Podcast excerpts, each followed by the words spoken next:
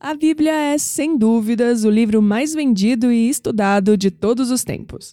Mas você sabe como ela foi formada e as alterações que ela sofreu ao longo do tempo? Para muitos, o livro relembra o passado, escreve o presente e prevê o futuro, além de ditar normas e padrões e de fazer de uma personalidade o ícone máximo da humanidade. Fique conosco então neste episódio para descobrir grandes segredos sobre a Bíblia. Papo, Papo, papo, papo, papo místico.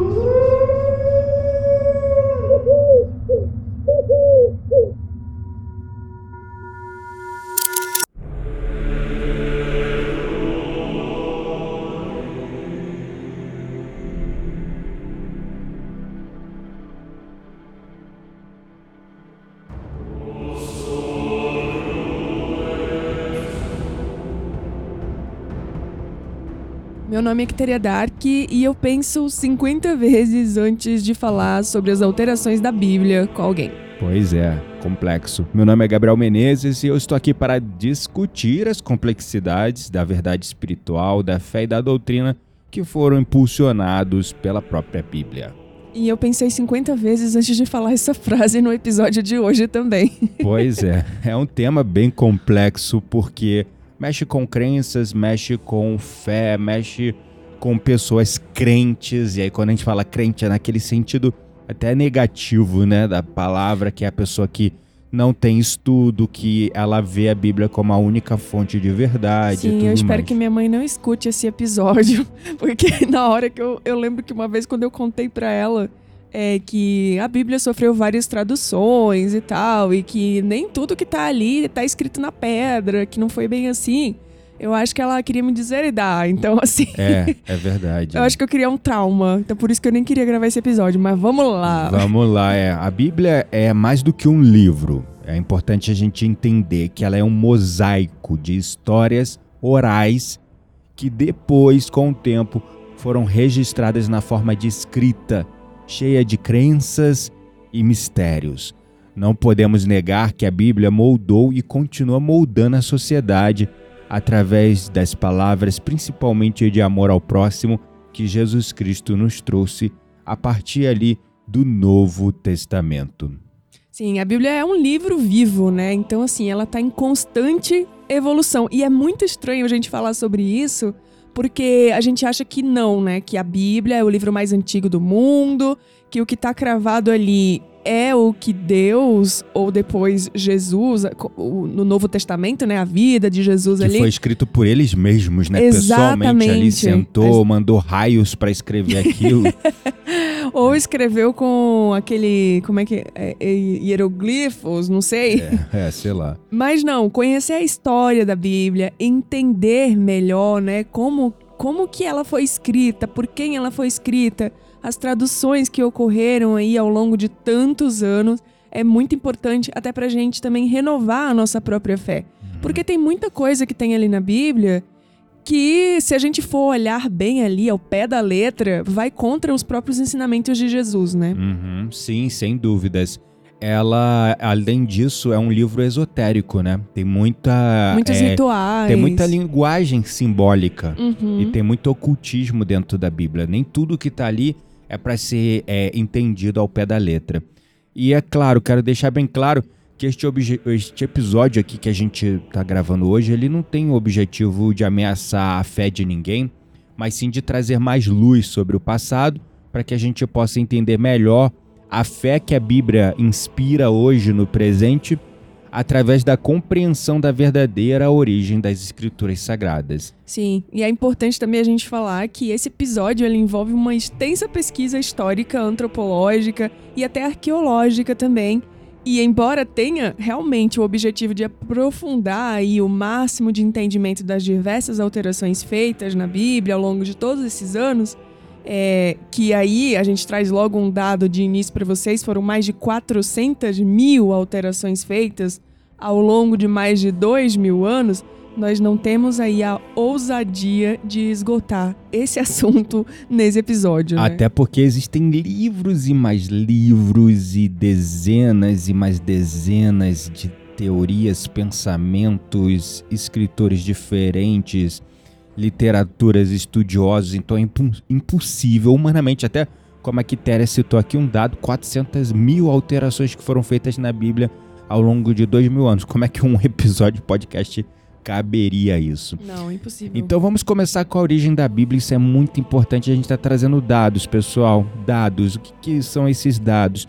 Como a Quitéria citou bem, dados históricos, antropológicos, arqueológicos, dados que remontam os tempos e vão entendendo. Ah, tá, onde encontraram aqui os quatro evangelhos principais?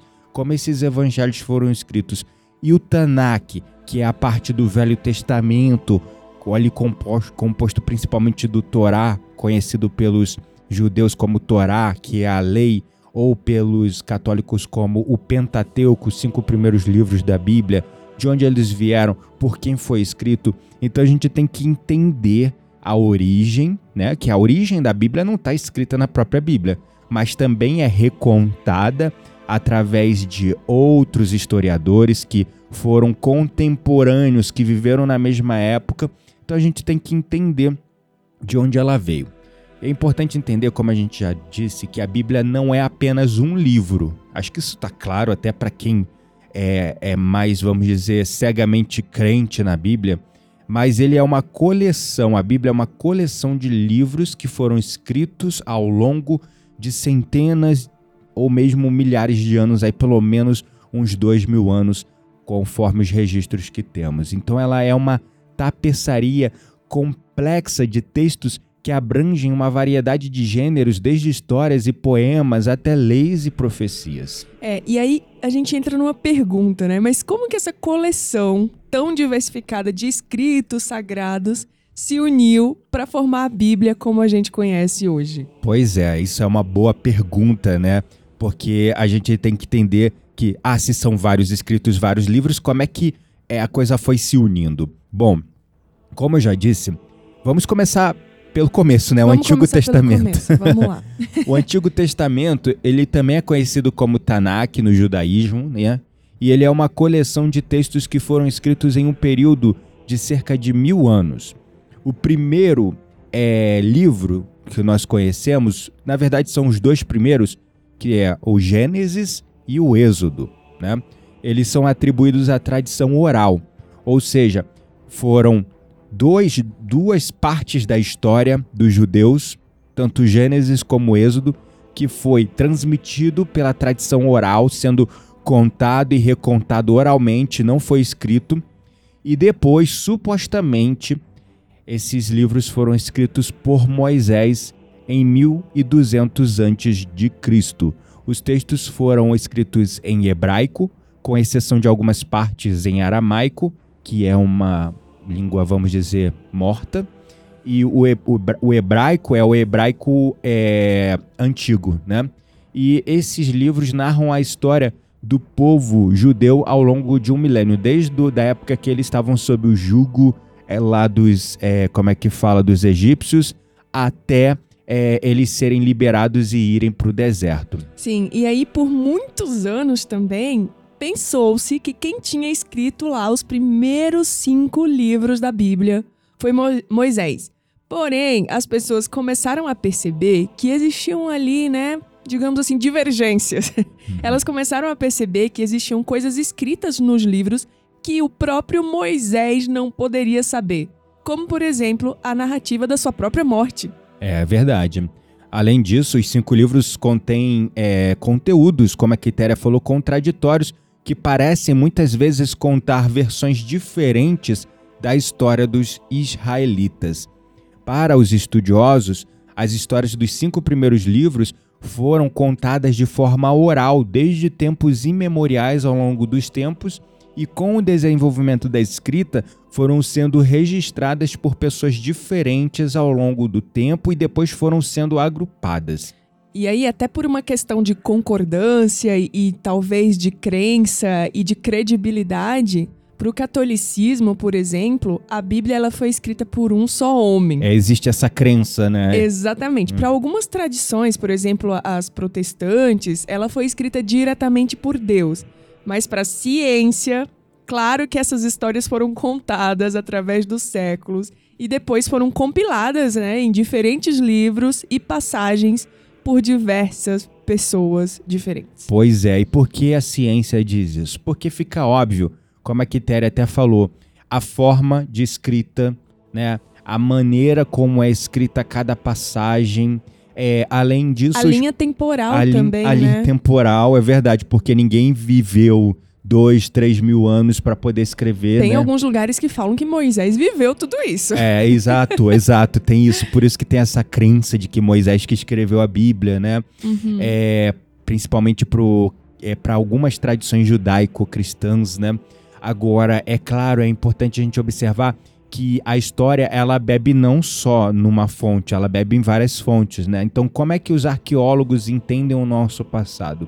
Eles vão é, consultar e entender a Bíblia? Vão, mas eles também vão cruzar aqueles dados e informações é, com outras é, escrituras, registros, dados, informações de historiadores, é, dos anais dos reis que eles, que eles E anotavam. Até, até pela datação de carbono também, com pergaminhos e outros Isso. livros e outras escrituras antigas, eles pegam ali a linha temporal, né? Exatamente, aí eles vão cruzando as informações e vão compreendendo. E tá muito claro, né, para a arqueologia que a Bíblia foram, foi um trabalho feito por muitas mãos e não por apenas uma mão, né? E aí só uma coisa, os livros é, do Antigo Testamento eles foram divididos em três categorias principais, como eu já meio que adiantei.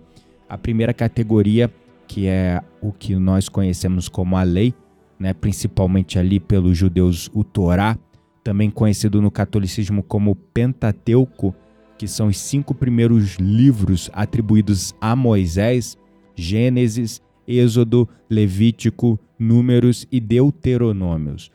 Também temos os profetas, Neviim, em né, hebraico, que são os livros como Isaías, Jeremias e Ezequiel. E os escritos, né? Que nós temos ali Ketuvim, é, que aí nós temos né, é, no hebraico, né? Ketuvim, mas esses, é, esses escritos incluem salmos, provérbios e outros livros.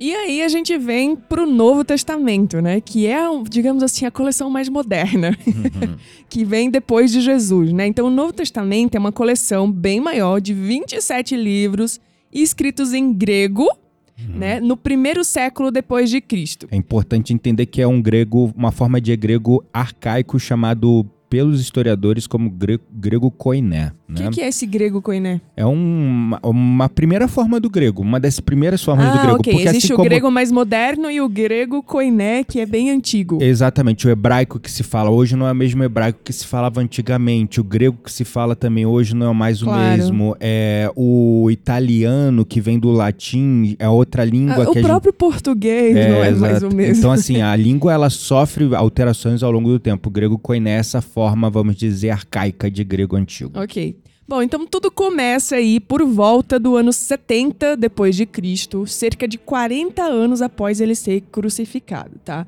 Então nessa época surgiram quatro crônicas escritas sobre a vida de Cristo, o que tornaria um dos documentos pilares da fé cristã.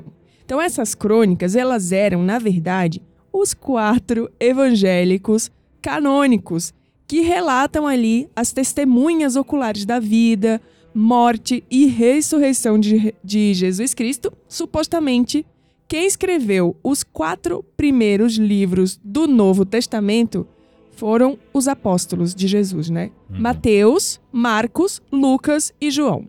Exatamente, que marcam exatamente, os, se eu não me engano, ali os quatro primeiros livros do Novo Testamento, né?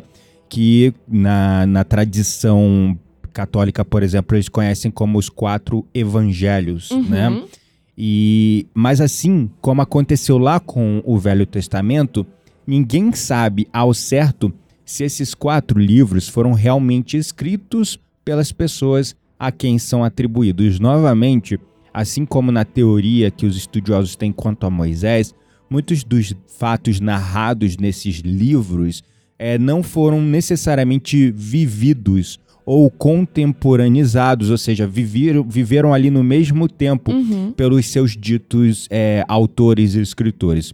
Os, os historiadores e arqueólogos apoiam teorias de que estas histórias também foram transmitidas oralmente de geração em geração através da igreja cristã primitiva, que na época se reunia em lugares escondidos e secretos lá no começo da fé cristã, até pelo contexto que eles estavam vivendo na época de uma extrema Perseguição. perseguição Uhum. e martírio que os cristãos estavam sofrendo sob um jugo pesado e sanguinolento do Império Romano, o que justifica as dificuldades deles registrarem tais escritos e distribuírem eles numa época onde a perseguição era implacável e até as sombras prometiam guardar espiões. Então imagina essa galera é, escrevendo é, páginas e mais páginas desses quatro evangelhos Produzindo provas Pro- contra si mesmo, né? Exatamente, numa época que você, se você respirasse errado, ah, é cristão, quando tu via, tu tava no meio de um coliseu sendo morto, morto, Exatamente. destruído, estraçalhado por leões, né? Então imagina numa época onde milhões de cristões, cristões se fala, né?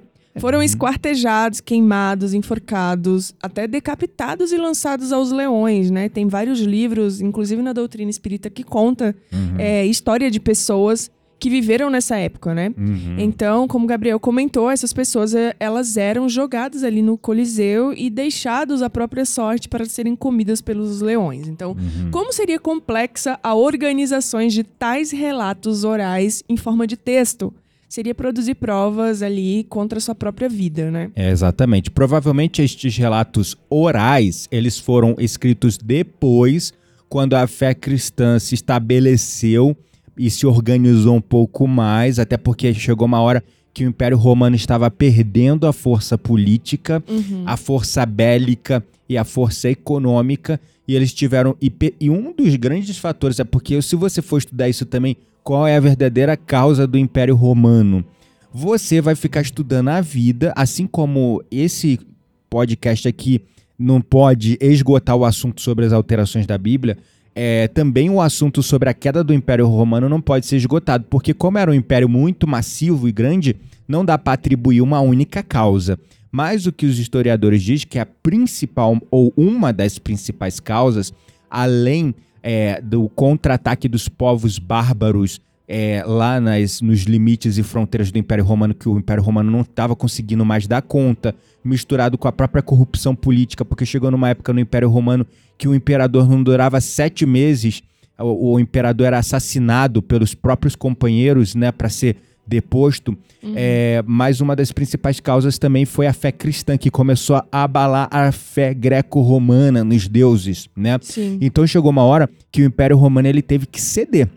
Né? Ele teve que ceder. E aí, para manter o controle, o poder, o que, que eles fizeram? Só mudaram a forma de poder. Em vez de ser uma forma de poder política e econômica, se tornou uma forma de poder da mente. Uma forma de controle de massas através da estipulação de uma religião que pudesse dominar a todos. E qual foi a religião escolhida? Foi o cristianismo. Então, provavelmente, estes relatos ora- orais, né? Eles foram escritos depois, quando o Império Romano já havia meio que. já estava ali, tipo, minguando, morrendo. E aí foi oficializada a religião cristã, católica, apostólica, romana, como a própria fé e a própria religião é oficial. E aí sim, depois, esses escritos, essas tradições orais foram é, redigidas e escritas, e os nomes de Mateus, Marcos, Lucas e João foram acrescentados aos respectivos evangelhos, não para dizer quem escreveu cada parte da Bíblia, mas para informar aos leitores a quem escreveu, né? Quem cada um escreveu cada parte da Bíblia, né? Mas, assim, é, é, e a ideia de ter colocado esses nomes, né? É, Mateus, Marcos, Lucas e João, é, não foi necessariamente é, para atribuir o, o nome do autor a estes evangelhos, mas sim para informar aos leitores quem provavelmente contou oralmente aquela parte da história, aquela versão da história. As, as epístolas, né, escritas é, principalmente pelo apóstolo Paulo, fornecem, por exemplo, orientações teológicas e éticas das primeiras comunidades cristãs. Então, nós vamos usar como exemplo, é, para atribuir também algumas alterações da Bíblia, é, a própria, a própria, o próprio conhecimento das cartas de Paulo, né? que foram é, aproximadamente 13 dos 27 livros do Novo Testamento que foram atribuídos a Paulo através de suas cartas. Aí, após encontrar Jesus na estrada de Damasco, e eu acho que tem uma parte que fala justamente sobre isso, né? Uhum. É, supostamente, ele teria escrito muitas cartas que ajudaram a espalhar os ensinamentos de Jesus e a própria fé pelo Mediterrâneo. Só que atualmente, estudiosos concordam que apenas sete dessas epístolas de Paulo são autênticas e foram escritas entre 50 e 60 depois de Cristo, que são as que são as mais famosas, na verdade, né? Justamente por serem as primeiras evidências do cristianismo. Documentadas. né? Documentadas. O resto das cartas, elas podem ter sido escritas, por exemplo, por seguidores de Paulo que usavam o nome do apóstolo para dar autenticidade às cartas. Dá autenticidade, peso e autoridade para as cartas, Claro, né? para ser mais facilmente entendido como verdade, né? Exatamente. Já, por exemplo, o livro de Apocalipse, que é aquele que fica lá no final da Bíblia, atribuído a João, o revelador, né? Uhum. Oferece uma visão bem simbólica e profética do fim dos tempos, encerrando assim a Bíblia. Pois é, então agora que a gente entendeu, passou assim meio que é, por todos os principais livros e por quem supostamente eles não foram escritos, na verdade, né?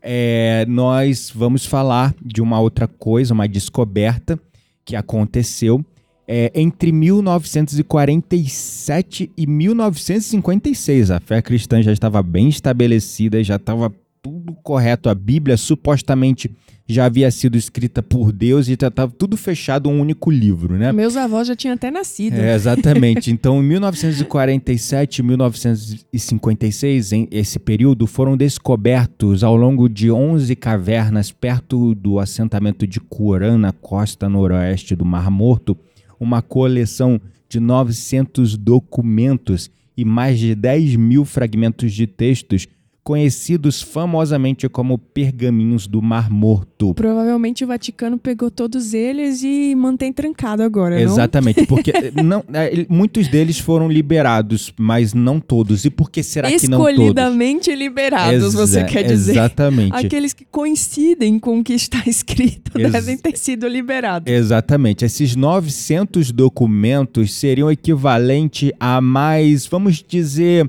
pelo menos uns 200 livros novos na Bíblia. Né? Sendo que a Bíblia ela é composta, acho que com. Acho que passa dos 30 livros, né? Bem, um pouco mais de 30 livros, quase 40 livros, se não um pouquinho mais. Mas assim, se esse, todos esses pergaminhos eles fossem considerados, eles dariam aí pelo menos mais uns 100 a 200 livros novos na própria, na própria Bíblia. Imagina assim o tamanho que a Bíblia tomaria Quatro vezes o tamanho da Bíblia. né? Exatamente. E o que que acontece? Esses pergaminhos, eles são do mesmo período, supostamente, de quando a Bíblia, na- nas datações de ca- carbono 14, supostamente eles são, da, eles são contemporâneos. Eles são da mesma época eh, na qual, supostamente, os outros livros foram escritos.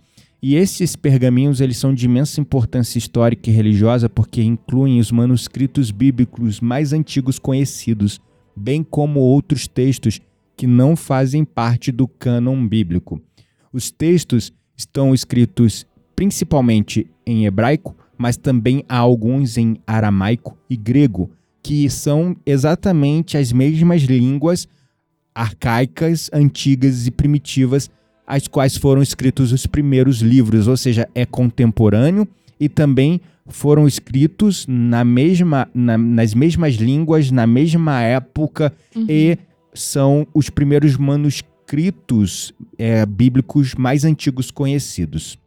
Então, é, cerca de um quarto dos pergaminhos contém textos do Antigo Testamento, que é toda a parte é, que os é, judeus conhecem como é, Tanakh, que é o cânon judaico. Os judeus eles não consideram o Novo Testamento, porque o Novo Testamento veio ali com a vinda de Cristo. E, os judeus não reconhecem Cristo como Messias. Eles ainda estão esperando o Messias deles chegarem. Embora é, lá no Velho Testamento e através de todos os profetas é, judaicos, é, sempre se esperava esse Messias. O Messias chegou, mas eles não consideraram como Messias, né? Então, quase todos os livros do Antigo Testamento estão representados nos pergaminhos do Mar Morto, com a exceção do livro de Esther, né? E esses pergaminhos eles são é, de uma importância muito grande porque são significativamente mais antigos do que os manuscritos em que se baseiam as traduções modernas da Bíblia hebraica.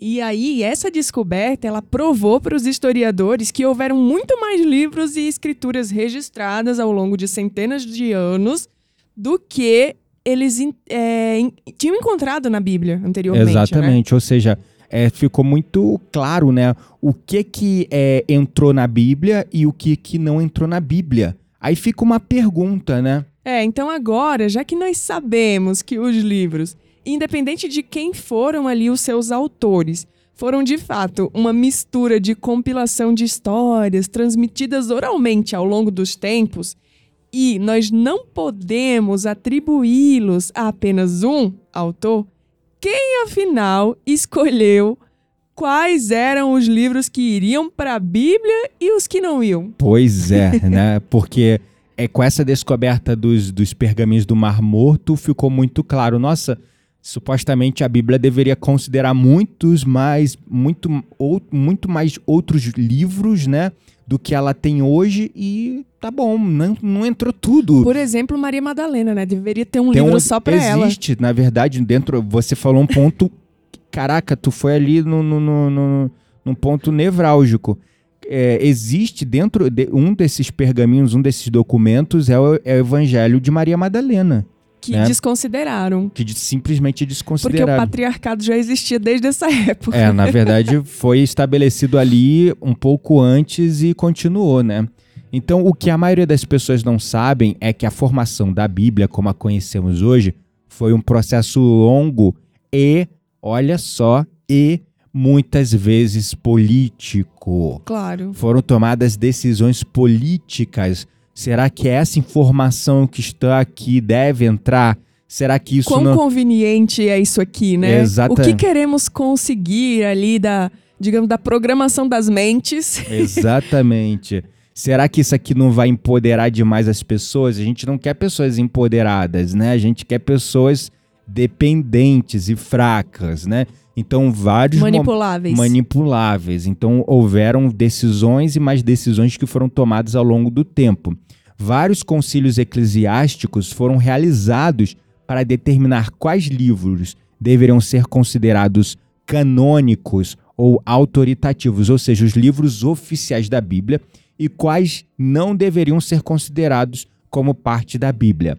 É, por exemplo, o Concílio de Catargo, um dos mais famosos que aconteceu, que foi em 397 depois de Cristo, quase 400 anos após a morte de Cristo, foi um marco na canonização do Novo Testamento. Foi ali que falaram: olha, isso aqui entra, isso aqui não entra, tudo sobre o Novo Testamento, tudo sobre a história de Cristo foi decidido ali. Olha, o Cristo que a gente quer passar para a humanidade é esse Cristo aqui. Qualquer outra parte que fale da humanização de Cristo ou qualquer outra coisa que fale, por exemplo, que Cristo foi casado com Maria Madalena, arranca. Né? Ah, e aí tem outro concílio também que é muito famoso e que a gente já falou nele em outros episódios, que é o de Constantinopla, que foi realizado em 553, um pouco depois aí, né, uhum. de Cristo, um pouco não, quase mais de 500 anos depois de Cristo. Uhum. E esse é frequentemente citado em discussões sobre a crença da reencarnação e a sua relação com o cristianismo porque foi justamente uhum. nesse concílio de Constantinopla, uhum. que foi o, o, quinto dos sete... É, sete principais concílios. Né? Exatamente, né? do cristianismo, uhum. é, que foi convocado pelo imperador Justiniano. E aí tem aquela história que a gente já contou, que a mulher dele uhum. é, tinha medo de acreditar ali na crença da reencarnação e voltar como uma escrava. Uhum. Então, meio, meio que é, essa parte ali foi retirada nesse Exato. momento, né? Exato, é, é enfim, é, é uma, essa é uma das teorias, né? Mas também havia um outro, é, como eu poderia dizer, um eclesiástico na época também, é Orígenes, que ele também falava é, da teoria de, e da reencarnação. Então foram é, ideias que foram consideradas nessa época, nesse quinto é, é, concílio ecumênico, como a Quitéria é, citou, foram sete é, concílios ecumênicos na época do cristianismo primitivo. Esses sete primeiros foram os que mais fizeram alterações diretas nas escrituras da Bíblia.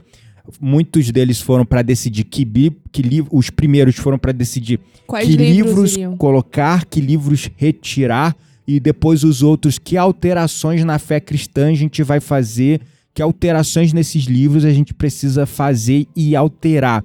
E o principal objetivo desses concílios eram resolver questões teológicas, e no quinto, especificamente, eram é, resolver heresias para eles acerca da reencarnação que estavam causando divisões dentro da igreja. E aí foram feitas várias alterações naquela época para é, tornar a igreja, a fé cristã mais, mais una, mais coerente, mais coesa, criar uma unidade ali cristã porque havia já uma divisão naquela época. É, metade da igreja acreditava na reencarnação e a outra metade acreditava na ressurreição. Uhum. E a Bíblia, em específico, os livros, não falava claramente da vida, supostamente como seria é, a vida após a morte, né? Sim. E foi aí que foram feitas várias alterações. Foi dessa época que veio largamente essa crença do paraíso com portões de ouro, joias, um paraíso eterno, enfim. Bem romano isso aí, É, né? bem romano, exatamente, bem romano, né? Bom, porém, é, muitas outras alterações elas foram feitas ao longo do tempo, não apenas diretamente nas escrituras, é, mas nas interpretações das escrituras. É. Por exemplo, na visão de Maria Madalena como uma prostituta, quando na verdade ela era uma apóstola de Jesus. Então, somente em 2000, pelo Papa João Paulo, que Maria Madalena foi reconhecida como uma santa, sendo que por milhares de anos a sua memória foi condenada como uma mera prostituta e ainda adúltera. Mas o que muitos não sabem, né, é que quem criou essa ideia de Maria Madalena como uma prostituta, isso já aconteceu em 591 depois de Cristo, já haviam ocorrido os sete primeiros concílios ecumênicos da Igreja Cristã Primitiva. Foi até o sétimo que foram feitas alterações diretamente na Bíblia.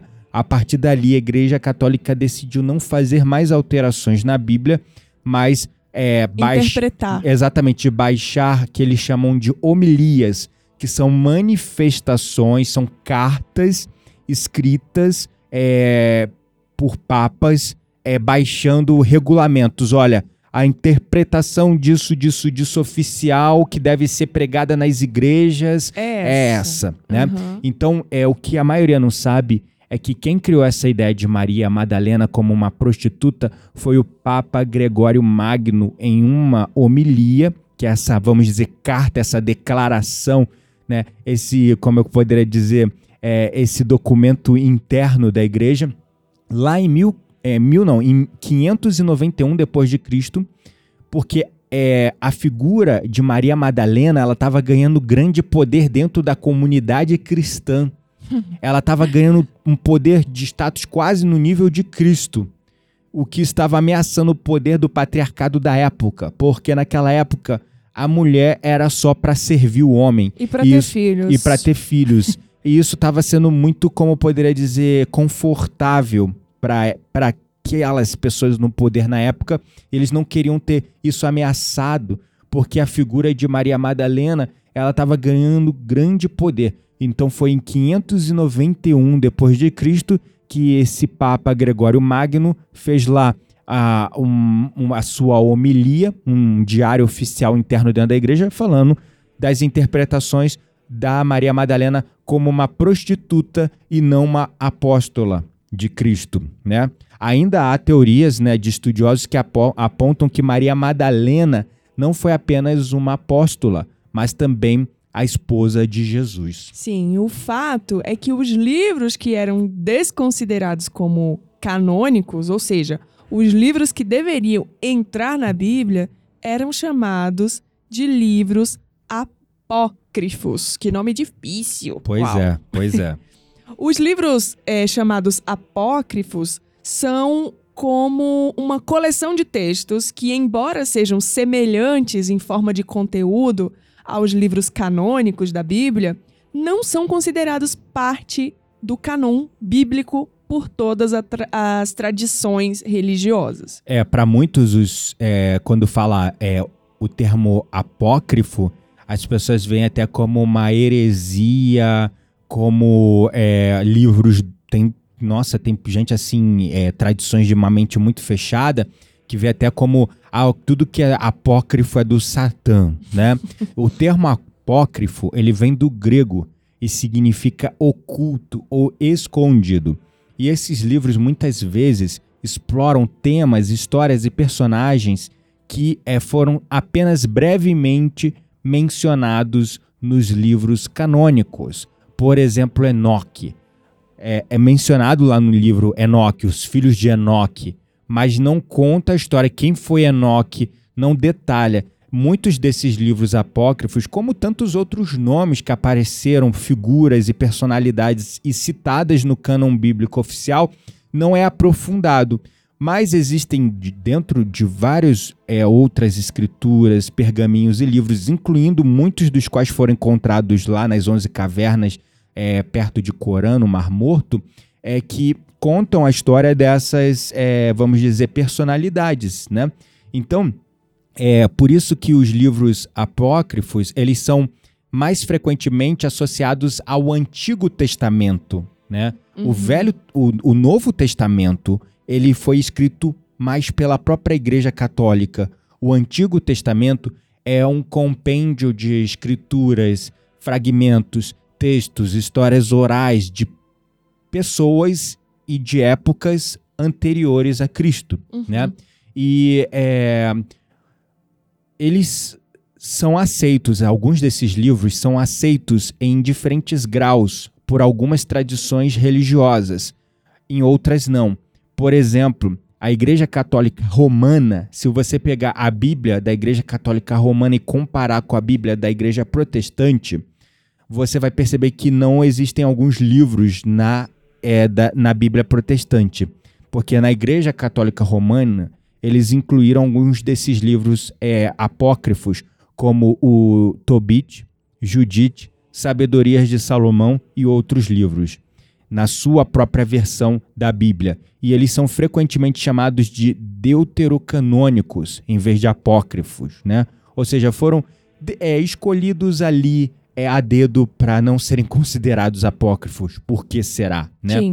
E aí a gente tem uma outra linha da igreja que são as igrejas ortodoxas, né? Também inclui muitos desses livros, mas a lista pode variar dependendo da tradição ortodoxa, ortodoxa, quase não sai, ortodoxa, específica. né? ortodoxa específica, que essa, ortodo essa, essas tradições ortodoxas nós temos, por exemplo, é, a Igreja Ortodoxa Cristã lá da Turquia. É Uhum. uma forma de catolicismo ou de cristianismo bem diferente. Existem várias espalhadas Claro. pelo mundo assim, né? Uhum. Mas tão antigas, por isso que fala ortodoxas, tão antigas quanto a própria católica. Uhum. Foram divisões que aconteceram já lá na época, na formação da fé cristã, há quase dois mil anos atrás, né?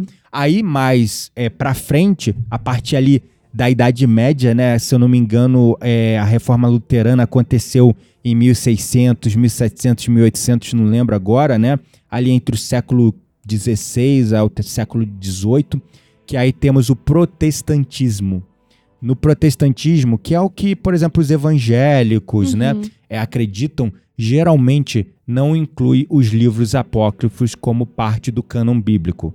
Mas algumas versões da Bíblia, que como a gente tem a versão do Rei James, King James Version, tem edições que incluem uma seção separada com os textos apócrifos. Então você percebe que existem várias versões da Bíblia também, muitas, né? muitas. o judaísmo ele não reconhece os livros apócrifos como parte do cânon hebraico da Bíblia. Ele tem lá o Tanakh, que é uma tradição oral que foi transmitida durante milhares de anos e que não sofre alteração, né? Uhum. Então, é, os livros apócrifos eles abordam uma variedade de temas, desde histórias de heroísmo, de fé, como em Judite e Macabeus, até reflexões filosóficas e éticas, como em Eclesiástico e Sabedorias de Salomão. Sim. E aí a gente é, pode comentar também que, embora não sejam aí univers universalmente aceitos como parte do canon bíblico, os livros que são chamados de apócrifos ainda têm uma importância teológica, histórica e cultural, não é mesmo? Uhum. Então, eles são estudados para entender, por exemplo, é, os contextos em que os livros canônicos foram escritos e também eles são valorizados por suas próprias contribuições à ética, à, teolo à teologia e também a literatura religiosa. Pois é, mas uma informação importante aqui que a gente não pode deixar de dizer, porque muitas das vezes esses livros não são considerados no cânon bíblico, porque eles geralmente geram contradições das histórias contadas nos livros principais selecionados, porque como a gente já disse, é, houveram vários concílios e foram decididas coisas que iriam entrar na Bíblia, interpretações que iriam ser adotadas e outras que não. E aí, quando você considera os livros, alguns livros apócrifos, é, por exemplo, o Evangelho de Maria Madalena, que é um livro apócrifo, é, fala que Maria era esposa de Cristo e uma das principais é, apóstola, né? Uhum. Um dos uhum. principais apóstolos, a apóstola, não uma prostituta. Uhum. E aí, uhum. como é que fica a cara da, da igreja claro. né? Falando que ela era isso, aquilo e outro, né? Por isso que em 2000, depois de Cristo, o Papa João Paulo, né? Terceiro, que é aquele famoso, Segundo. né? Segundo, não lembro agora. Não sei. É. Foi muito, foram Aque, muito João Paulo é. É, mas aquele que foi realmente marcante para nossa, talvez para nossa, é, para nossa era, né? Para nós, né? Para nossa Geração. Geração, obrigado. É, esse aí ele decidiu, ele baixou ali uma humilha falando da interpretação e é, é, considerando Maria Madalena uma santa. Ou né? seja, ela foi canonizada como uma santa. Ele, ele, como é que eu, contrariou a homilia anterior, Isso. escrita muitos séculos atrás, né, e fez uma nova e muito mais justa, e enfim, agora Maria Madalena é reconhecida como santa. É, e o Papa João Paulo ele também foi um grande divisor de águas, porque ele foi um dos papas que mais se humilhou. Como, como assim mais se humilhou? Ele pediu perdão. Uhum. Ele foi o Papa, ele foi um divisor de águas porque ele pegou assim. Até ele havia aquela pompa, aquele garbo, e nenhum Papa aceitou todos os é, crimes que eles cometeram Sim, contra a humanidade lá no né? passado na Inquisição e várias coisas, né? Das pessoas que foram mortas, das perseguições, uhum. é, das inquisições e tudo mais. Ele foi o primeiro papa que ele começou a se retratar para a uhum. sociedade, pedindo perdão é, pelos mandos e desmandos cometidos e os crimes cometidos pela Igreja Católica lá no passado. A mentalidade da nossa, da, do ser humano nessa época era muito retrógrada, né? Exatamente. E atrasada e mirava muito mais a ambição e os seus próprios interesses do que o bem comum. Exatamente. Até hoje, vamos combinar Não, até hoje, Só mas que de uma maneira mais oculta. Né? Claro, hoje a gente evoluiu um pouco mais nesse quesito. Assim elejo acreditar.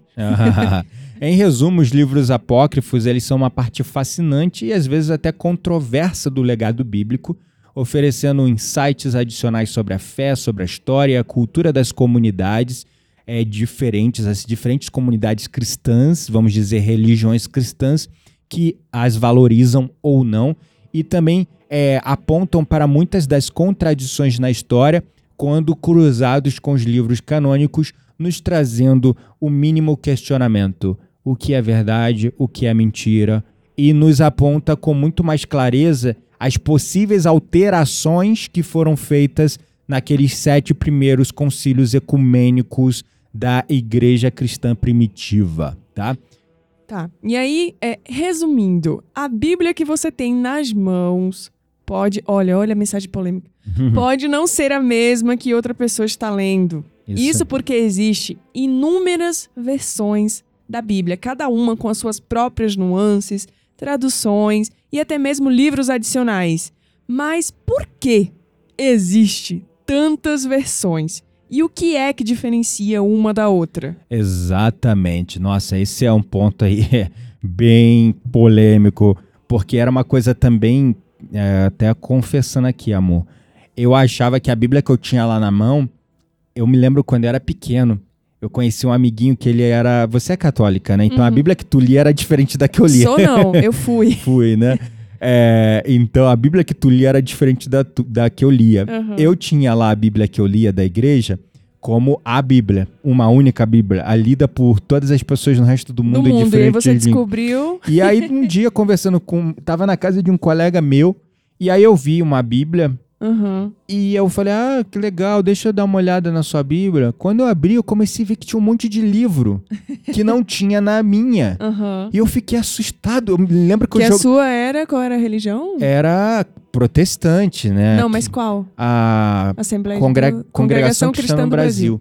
Aí eu me lembro que eu peguei aquele livro, assim, que comecei a ver um monte de livro, eu me lembro que eu, tipo assim, meio que como se eu estivesse uma, pe- pegando uma parada errada. Eu Aham. botei assim em cima da mesa, assim, disfarcei e Nossa, larguei e mudei meu de Deus, ideia. Toquei num livro impróprio. É, eu toquei num livro profano, num livro do capeta, sei lá, porque eu tinha a Bíblia como uma só ali, eu me lembro, acho que foi a primeira decepção, de, vamos dizer assim, né? De muitas depois. De muitas depois, né? Então, assim, lá, eu acho que eu tinha uns 12 anos, 10 para 12 anos, mais ou menos, ali, naquela idade.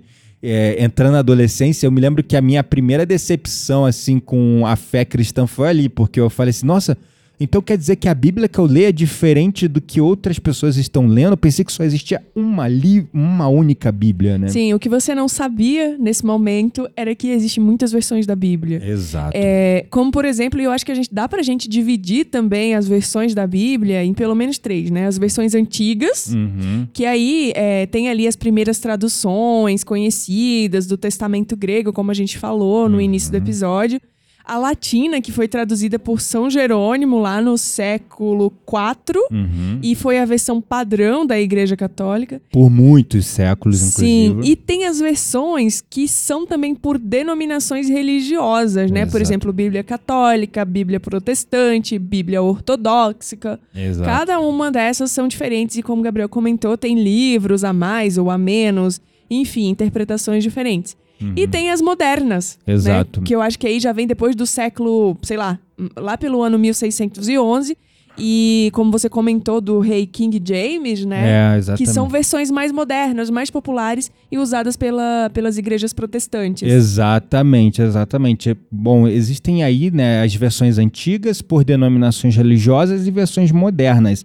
As antigas da Igreja Católica, como a, a Quitéria é, falou, tinha lá a latina, que foi pelo é, São Jerônimo no século IV, mas antes disso tinha a Septuaginta, que era do Antigo Testamento traduzido para o grego, que foi ali é, realizada no século III a.C., até mais ou menos o quarto, que aí depois São Jerônimo fez a versão da Igreja Católica Romana, que foi usada por muitos séculos, né? É, aí as versões modernas, nós temos ali é, a King James, a New International Version, o, a New Revised Standard Version, que é conhecida por sua precisão acadêmica, a The Message, que é uma parafrase contemporânea da Bíblia, escrita por Eugene Peterson. Enfim, além disso, tem as tradições para idiomas locais, né? Sim, e aí eu vejo que nessas tradições para idiomas, muita coisa também, porque assim, é, já. Só de a gente saber que a Bíblia foi traduzida para não sei quantos idiomas e por interpretações diferentes, já dá para ter uma ideia do quão ela foi modificada, né? Uhum. Mas além das versões em línguas globais, como o inglês, o espanhol, o francês, ela também foi traduzida para centenas de idiomas locais, como o Zulu, E o Maori, né? então tornando assim acessível e isso é incrível, né? Esse conhecimento para as pessoas de todo o mundo. Exato. Porém, gente, essas milhares de traduções para idiomas locais é, mostra também quantas alterações, além de todas as outras que nós comentamos no início do episódio, a Bíblia sofreu, no fim das Pois contas. é, pois é, cara, é complexo. Eu tô lendo um, um, um livro que ele também sofreu alterações, né? É o Sagrado e Profano do Mircea Eliade. Eu peguei ele para ler, eu li ele todo em português, daí eu comecei a ler a versão em inglês. Caraca, Muda a, muito, né? a interpretação de alguns pontos que eu tenho, os insights, são completamente diferentes. Uhum. Eu penso assim que realmente na tradição muito para quem tá fazendo a tradição, por mais que a pessoa se tem- tente se manter literária, É complicado, Ela porque tem tem, que faz- palavras que não existem em outro idioma e você tem que substituir. exato. E aí pode mudar completamente o contexto. E o sentido, às vezes, Uhum. até. Exatamente. Né? Então, é, as diferentes versões da Bíblia são um testemunho da complexidade, da diversidade da fé cristã. Elas refletem não apenas diferentes teologias ou diferenças teológicas, mas também culturais e linguísticas. Então, conhecer essas versões é como olhar para um espelho multifacetado da fé cristã, onde cada versão oferece uma visão única do divino ou complementar, vamos dizer. Sim. Não existe uma verdade absoluta, é, existem pontos de vista e perspectivas diferentes. Mas, é, como dizem aí os relatos, nós temos pelo menos hoje no mundo umas 7 a 8 versões diferentes da Bíblia rodando. Sim, né? e não importa de verdade quantas versões nós temos. O mais importante é que o bem seja propagado acima de qualquer coisa, né? Então, Exato. pra mim, esse é o, o desfecho final, assim. Ok, sabemos que houve muitas alterações. E sabemos que muitas das alterações tiveram propósitos nada dignos, né? Muitos delas. na Mas verdade. assim, o mais importante é que você pegue o que você sente como verdade e que você siga o caminho do bem, independente do que existe aí na tua Bíblia e como ela foi escrita no fim das contas. Perfeito, perfeito. Eu quero também deixar como uma mensagem final e uma conclusão para esse episódio é a reforma luterana, porque ela foi a grande cisão, vamos dizer, né? Uhum. No passado já houveram, tinha lá a Igreja Apostólica Romani- Romana, depois veio a Igreja Ortodoxa. Houveram separações desde o começo, desde o começo sempre houveram. Mas com a reforma luterana, iniciada por Martinho Lutero lá em 1517, aí ó, lembrei, foi um divisor de águas na história do cristianismo e, por extensão, na história da própria Bíblia. O Lutero, Martinho Lutero, ele questionou várias práticas e doutrinas da Igreja Católica Romana, principalmente a venda de indulgências, que era aquela coisa, ah, você pecou, aqui, dá uma doação para a igreja que o Papa te perdoa. Vender Era até, tipo, lascas de madeira da cruz. não, isso é hoje. A- a- naquela época, é, o que era o absurdo era você comprar o perdão de Deus, né? Uhum. É, e também até a- a questão da autoridade papal. É, é, ele questionou como assim existe um homem que é uma mera posição política que muitos naquela época até matavam para estar, né? Porque por muito tempo ser papa era ser tipo o presidente do mundo Uhum. né? Porque o Papa ele tinha poder sobre a monarquia em diferentes países, né? Então, como assim esse cara tem essa autoridade que ele tem, né? Uma das contribuições mais significativas do Martinho Lutero foi a tradução da Bíblia para o alemão, tornando ela acessível ao público em geral e não apenas ao clero, porque uma outra coisa que a gente também eh, não mencionou, por muito tempo, até ali, a Idade Média mesmo, a Idade Medieval, a Bíblia, ela tinha uma versão em latim, que só o clero que estudava em latim, ele sabia. E as missas, elas eram rezadas Em latim. em latim. Uhum. O povo ouvia aquilo como a linguagem dos anjos, porque Uhum. era assim que era dito, que era a língua dos anjos, e que só o clero tinha acesso à língua. E eles não tinham a compreensão do que estava escrito. Martim Lutero foi o primeiro eclesiástico que falou assim: não, vamos traduzir para a língua do povo. A primeira tradução da Bíblia para a língua, vamos dizer, do povo, e não mais numa língua morta, uma língua exclusiva de poucos, foi para o alemão. Foi aí que, pela primeira vez, a Bíblia ela começou a se tornar, lá em 1500 e pouco, a se tornar uma leitura acessível não só para A os igreja. padres, Uhum. para a igreja, para as figuras de autoridade, mas para o povão. E isso começou a escancarar as portas para as interpretações mais diversificadas dos textos sagrados. Então, esse movimento é, da reforma é, protestante foi o catalisador para o surgimento de várias denominações protestantes, cada uma com a sua própria interpretação da Bíblia e da teologia cristã.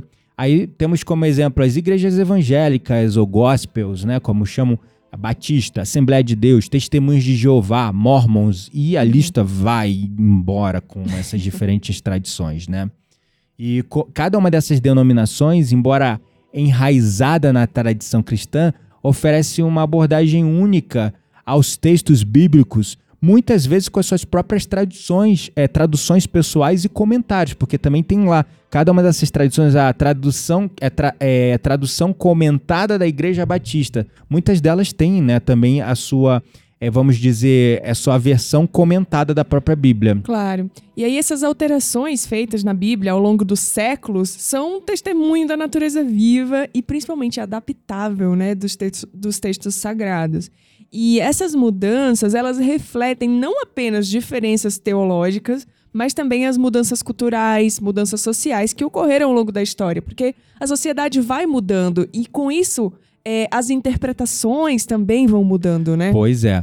Enquanto alguns podem ver essas alterações como uma corrupção, uma profanação da mensagem original, outros a veem como uma evolução necessária que permite que os textos continuem é, verdadeiramente relevantes e acessíveis para as novas gerações. É importante reconhecer que a Bíblia não é um documento estático, mas um conjunto de textos que foram interpretados, reinterpretados, traduzidos e até mesmo alterados para atender às necessidades de diversas comunidades da fé ao longo do tempo. É, e aí essa flexibilidade, digamos assim, ela é tanto uma força como uma fraqueza, uhum. porque ela permite uma rica diversidade de crenças e práticas, mas também abre um espaço para diversas é, interpretações e divisões e disputas, né? Em última análise, a história das alterações na Bíblia é um espelho da jornada humana em busca da espiritual, da compreensão espiritual e do significado para a vida. E essa jornada ela está longe de ser concluída porque com essas divisões, disputas e principalmente essa com a evolução do ser também. É, né? mas tá, é, tá acontecendo, mas ainda existe uma ignorância muito grande de que a minha Bíblia, a minha verdade, a minha versão da Bíblia é mais verdade que a tua. Ah. E como você disse, isso uhum. abre espaço para divisões e disputas e claro. brigas que em vez de unir, como Cristo nos ensinou no respeito, separa, no amor né? ao próximo, separa. Uhum. E tá todo mundo no final buscando a mesma coisa, que é a compreensão do mundo espiritual e uhum. de um uhum. significado mal para a vida. Ou seja, todos estão buscando a verdade, mas ainda estamos nos perdendo nessa busca de uma verdade absoluta, ignorando a visão do todo. Então eu espero que esse podcast ele tenha te ajudado de forma alguma a criticar, questionar a tua crença, mas fazer você abrir os seus olhos para perceber que sim, existem muitas versões, houveram muitas alterações e adaptações, e entender isso te empodera para você começar a olhar para a Bíblia com a tua própria reflexão pessoal, com a tua própria interpretação e de preferência cruzando com outros dados históricos e informações contemporâneas, né? É isso aí. Bom, é isso. Espero que esse episódio tenha te ajudado. Vamos para nossa roda mística, então? Vamos lá.